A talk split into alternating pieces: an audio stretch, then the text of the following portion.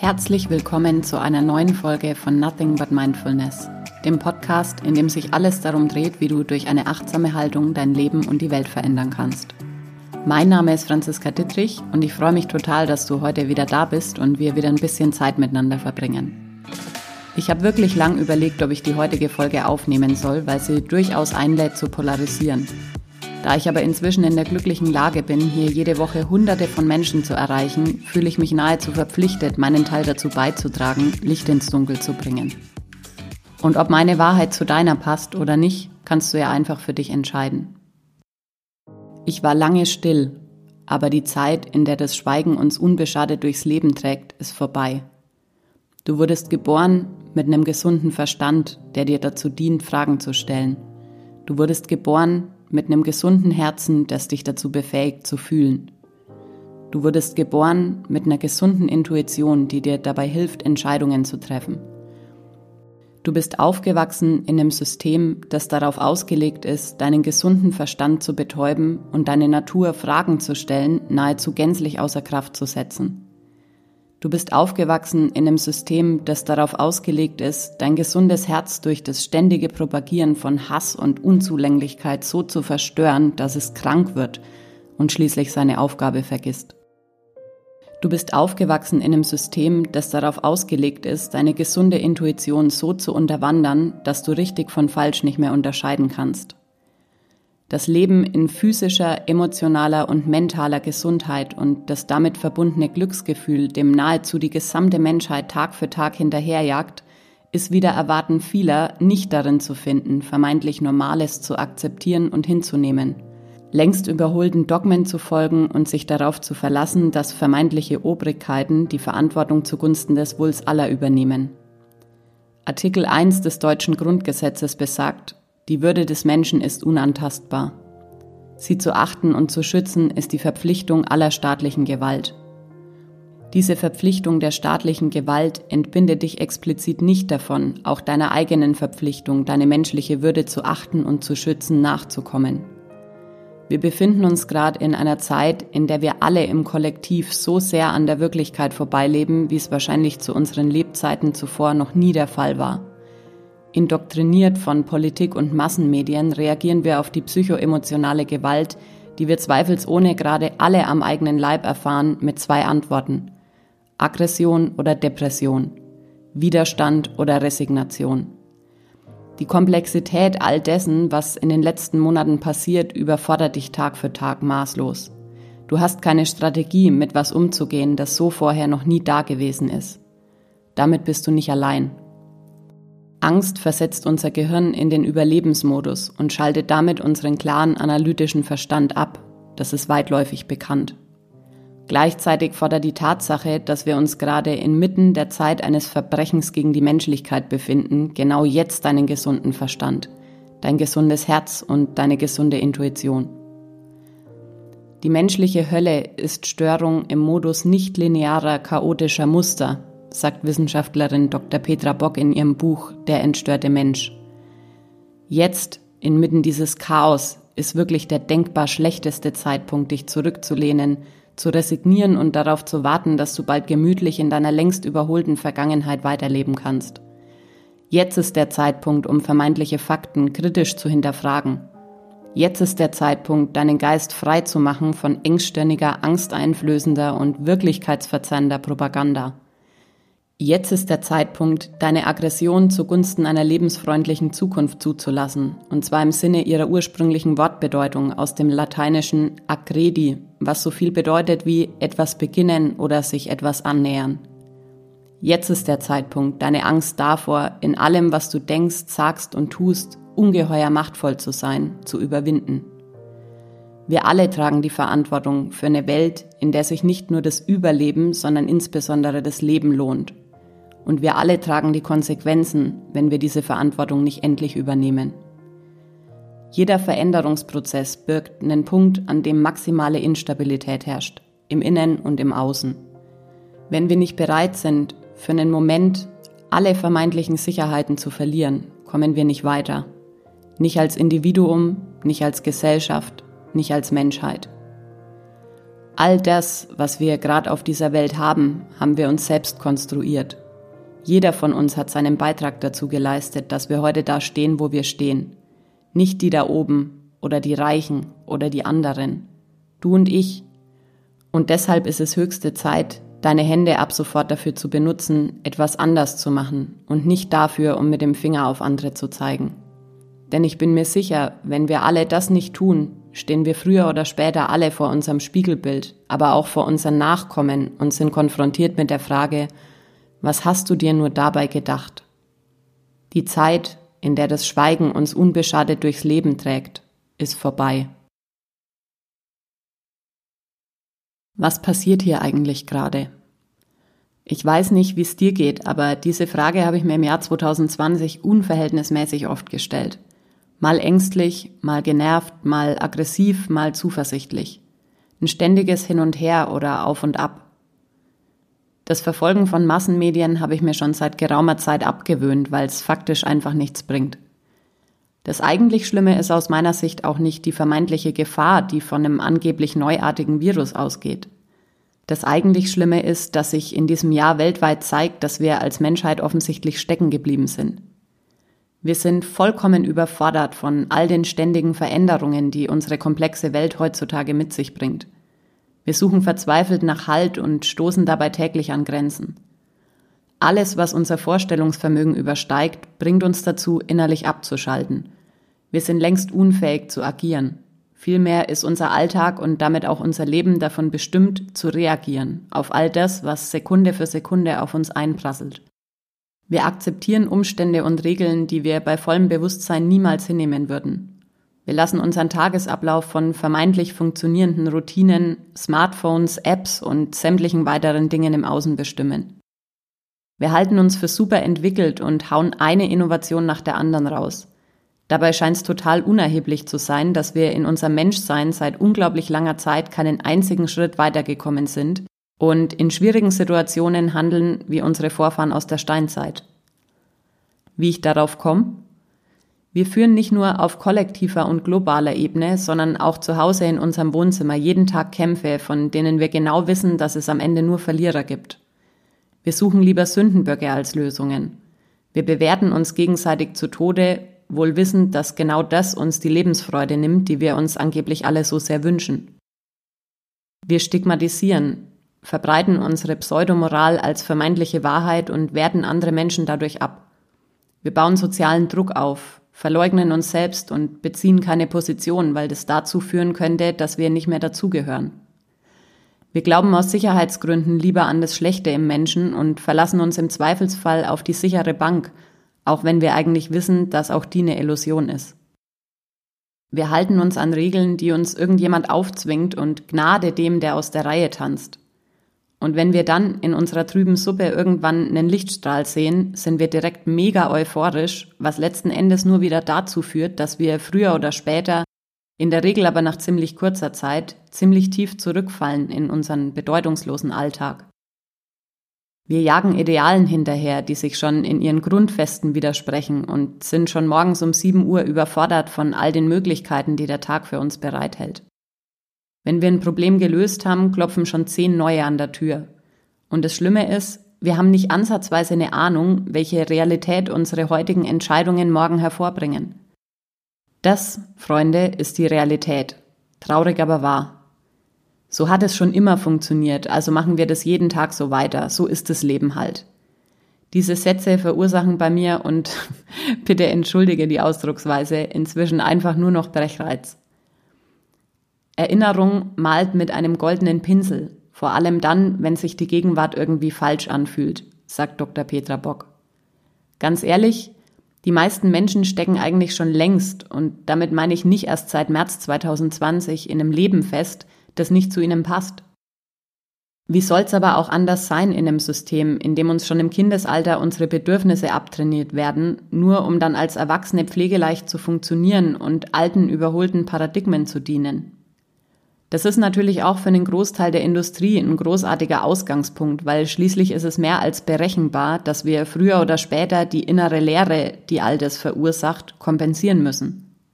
Durch Konsum, Verdrängung, oder eben in letzter Konsequenz durch Selbstverleugnung. Wie kann es sein, dass es offensichtlich das höchste der Gefühle ist, das neueste Smartphone, zehn Pay-TV-Abos und die teuersten Markenklamotten zu besitzen?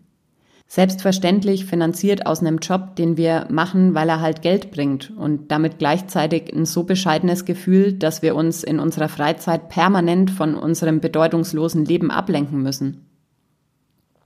Wie kann uns die Aussicht auf ein paar kurzwährende Glücksgefühle so weit bringen, dass wir uns dafür selber verkaufen?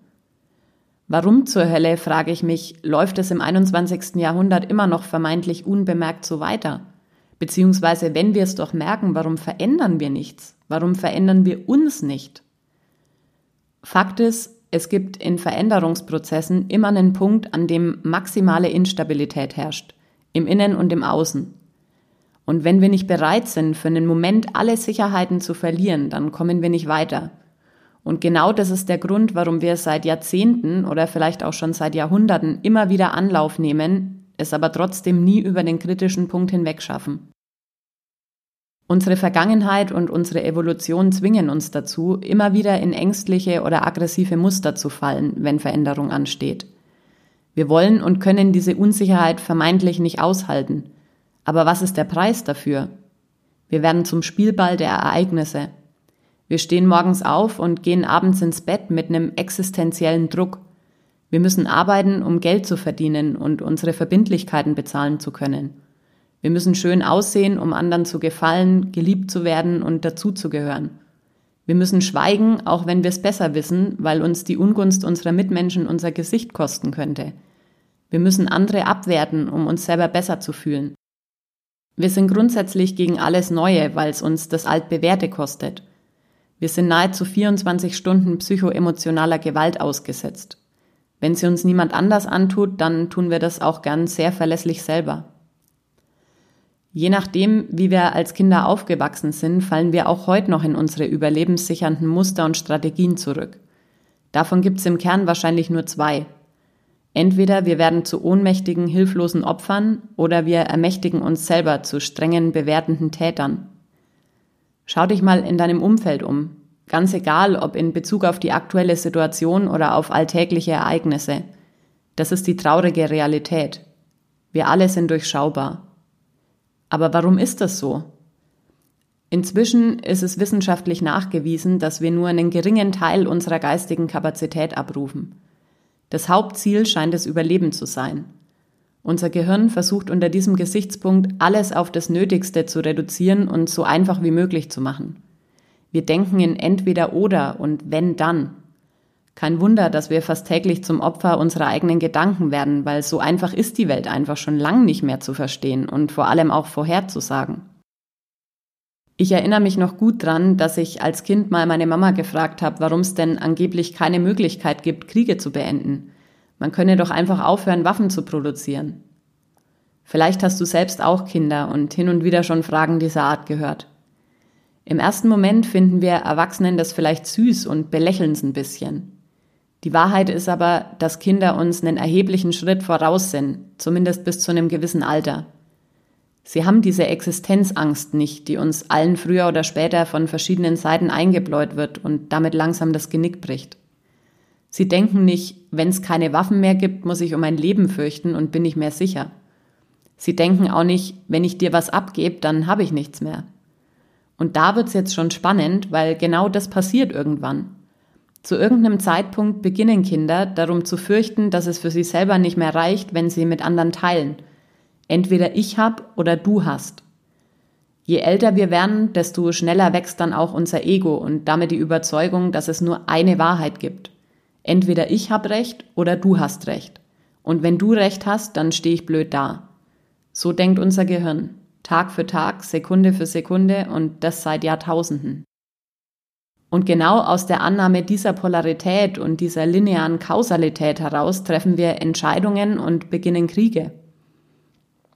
Ich glaube, dass wir, wenn wir nicht bereit sind, in kürzester Zeit einen großen Fortschritt in unserem Denken zu machen, bald ganz gewaltig in die Röhre schauen.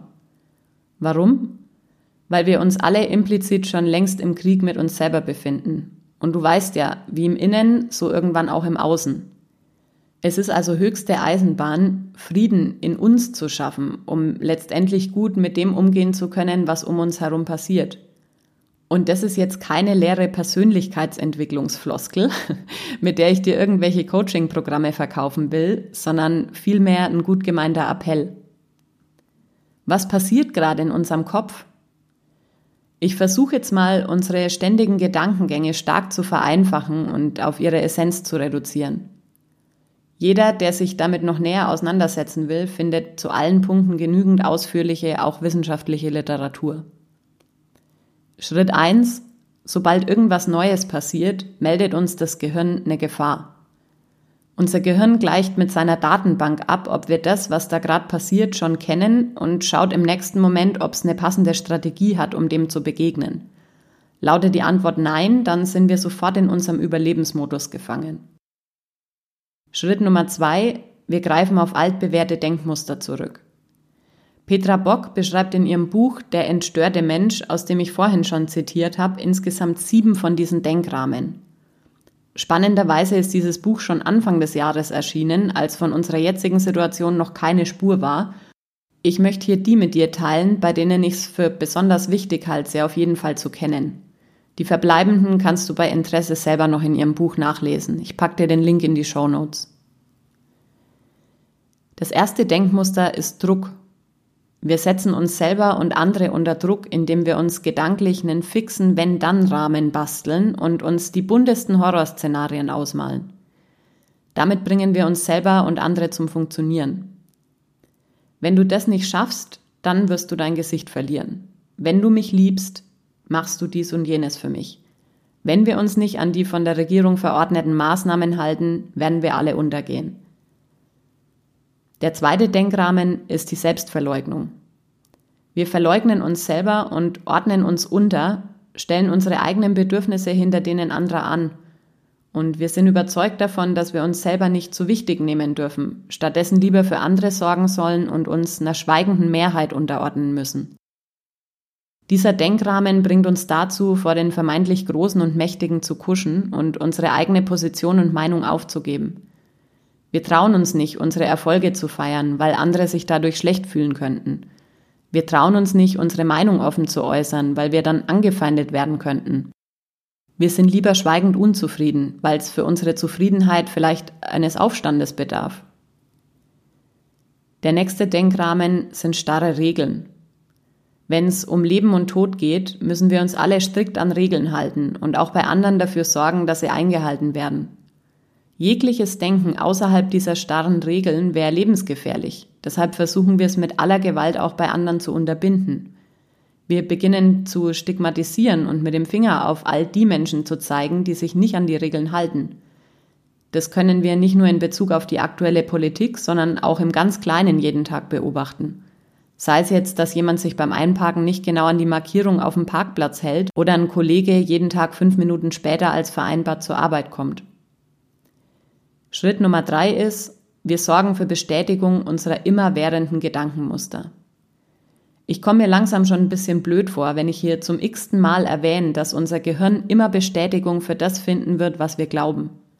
Es ist aber einfach Fakt, dass wir Menschen ausnahmslos immer Beweise für das finden werden, wovon wir überzeugt sind. Wenn wir es zum Beispiel gewohnt sind, in starren Regeln zu denken, werden wir genügend Argumente dafür finden, diese starren Regeln vor anderen zu rechtfertigen und uns vermutlich auch mit Menschen umgeben, die ähnliche Gedanken hegen und uns damit immer wieder bestärken. Wenn wir eher zu der Spezies gehören, die ihre eigene Meinung und Position aufgibt, werden wir uns tendenziell eher mit anderen Menschen umgeben, die auch genau das tun, sich immer im Hintergrund halten und sich als Opfer der Umstände sehen. Nicht mehr und nicht weniger passiert jeden Tag in unserem Kopf.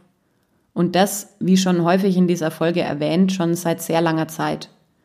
Wir sind heutzutage so unachtsam, dass wir uns von unserem Gehirn immer wieder in die Falle des Überlebensmodus locken lassen und dadurch einfach unseren klaren analytischen Verstand verlieren. Wir funktionieren dann wie Maschinen, sind in unserem Denken und Handeln zu 100 Prozent durchschaubar und es ist glasklar, dass unsere Zukunft nur eine Wiederholung der Vergangenheit sein kann. Bist du wirklich der Meinung, dass es sich dafür zu leben lohnt? Eine Reise auf der Autobahn im Autopiloten, gesteuert von Angst? Wie kann es sein, dass wir innerhalb von zwei Jahrzehnten technologische Fortschritte machen, dass es nur so knallt und auf menschlicher Ebene keinen Schritt weiterkommen? Brauchen wir wirklich eine millionenschwere Persönlichkeitsentwicklungsindustrie, die uns mit ständig neuen Inputs dermaßen überfrachtet, dass wir am Ende vor lauter Überforderung doch lieber resignieren und unser Running System never changen? Brauchen wir wirklich Politiker und Obrigkeiten, die uns diktieren, wie ein vermeintlich lebenswertes Leben auszusehen hat? Oder wird es vielleicht einfach genügen, wenn uns mal jemand deftig den Kopf wäscht, uns rechts und links eine scheppert und damit dazu bringt, endlich das zu tun, wofür wir eigentlich da sind? Ein selbstbestimmtes, erfülltes Leben zu führen und zu diesem Zweck unseren gesunden Verstand, unser gesundes Herz und unsere gesunde Intuition zu nutzen. Wir leben nicht mehr in der Steinzeit und wenn du diesen Podcast hörst, dann lebst du vermutlich sogar in Deutschland, in einem der privilegiertesten Länder der Welt, in dem ganz objektiv betrachtet niemand um seine Existenz fürchten muss. Und mit Existenz meine ich hier explizit die Existenz, also das Leben als solches und nicht all den Luxus, den wir gern unter diesem Wort tarnen. Du wurdest geboren mit einem gesunden Verstand, der dir dazu dient, Fragen zu stellen. Du wurdest geboren mit einem gesunden Herzen, das dich dazu befähigt zu fühlen. Du wurdest geboren mit einer gesunden Intuition, die dir dabei hilft, Entscheidungen zu treffen. Was braucht's, dass du dich jeden Tag genau daran erinnerst? Und nochmal, ich bin mir sicher, wenn wir alle das nicht tun, stehen wir früher oder später alle vor unserem Spiegelbild, aber auch vor unseren Nachkommen und sind konfrontiert mit der Frage, was hast du dir nur dabei gedacht? In diesem Sinne hoffe ich, dass ich dich vielleicht zumindest ein bisschen dafür sensibilisieren konnte, dass sich hier nichts verändern wird, wenn du nicht damit anfängst. Teil die Folge gern mit allen Menschen in deinem Umfeld und lass uns gemeinsam schauen, dass wir mit diesen Informationen so viele Menschen wie möglich erreichen. Ich freue mich, wenn du nächsten Dienstag wieder dabei bist und wünsche dir bis dahin eine gute Zeit. Pass auf dich auf und lass es dir gut gehen. Bis bald.